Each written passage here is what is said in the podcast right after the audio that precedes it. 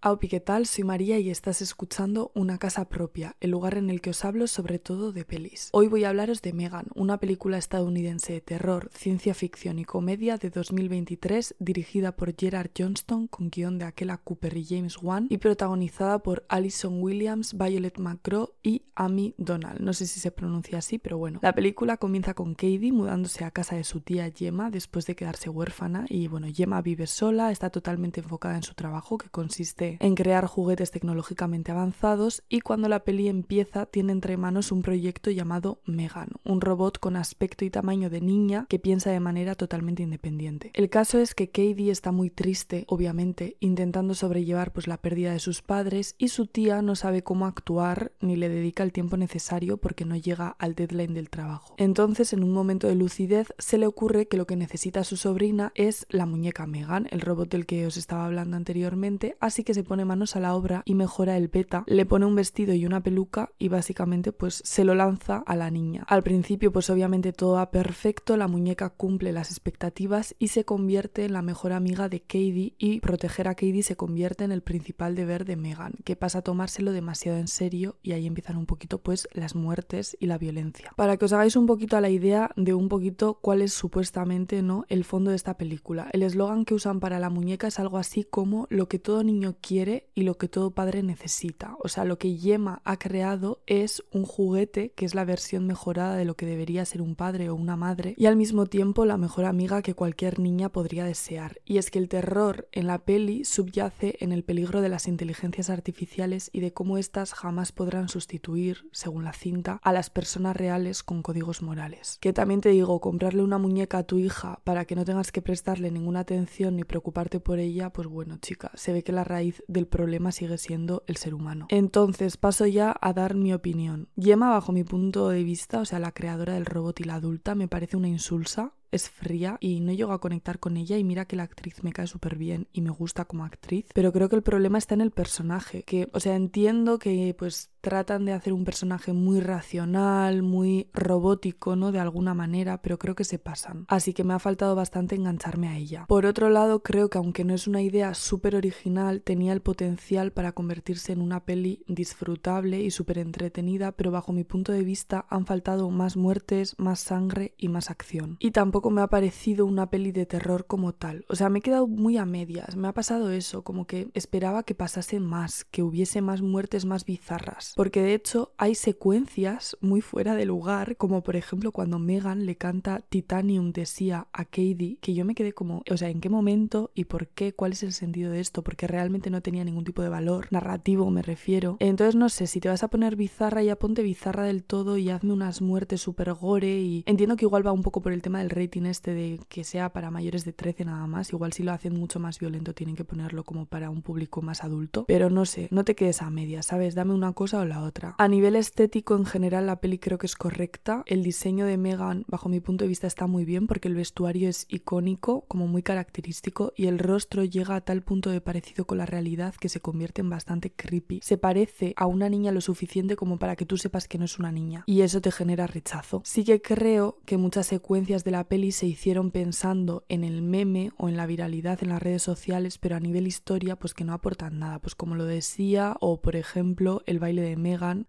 también es cierto, antes os he comentado que uno de los guionistas y productores es James Wan, que es autor también de Saw, Insidious, de Conjuring, bueno, Conjuring, el conjuro, no sé cómo se dice en español, el Conjuring, Malignant, entre otras. Y a mí personalmente, quitando Saw, el resto de títulos que he mencionado me parecen súper aburridos y no es el tipo de terror que yo suelo disfrutar o el que consumo, por lo que es muy probable que este cine tampoco sea un cine hecho para mí. Entonces yo, pues bueno, hablo desde mi perspectiva, pero tú siempre, pues obviamente, ve al cine porque esta peli ahora mismo está en los cines en el momento en el que estoy grabando esto y opina por ti misma. Por destacar algo positivo, pues lo que más me ha gustado han sido las secuencias en el bosque. Es lo más gore, entre comillas, y lo más terrorífico que sucede en la película, entonces yo me quedaría un poco con esas escenas. Y tengo entendido que habrá una segunda parte Yo creo que pretenden hacer una franquicia de Megan, así que espero que haya más sangre, más muertes y muertes más creativas en un futuro. En resumen, se puede decir que es una especie de Frankenstein y una especie de Chucky, pero sin terror y sin Jennifer Tilly. Que por cierto, el otro día fui al cine para ver The Whale, La ballena, y me encantó, de Darren Aronofsky, y os la quiero recomendar muchísimo porque me parece una peli bastante especial. Sí que es cierto que el final no me gustó mucho, no por lo que sucede, sino por cómo se retrata o así. Pero bueno, como no os quiero hacer ningún spoiler ni nada, de hecho os recomiendo que os la veáis sin tener ningún tipo de información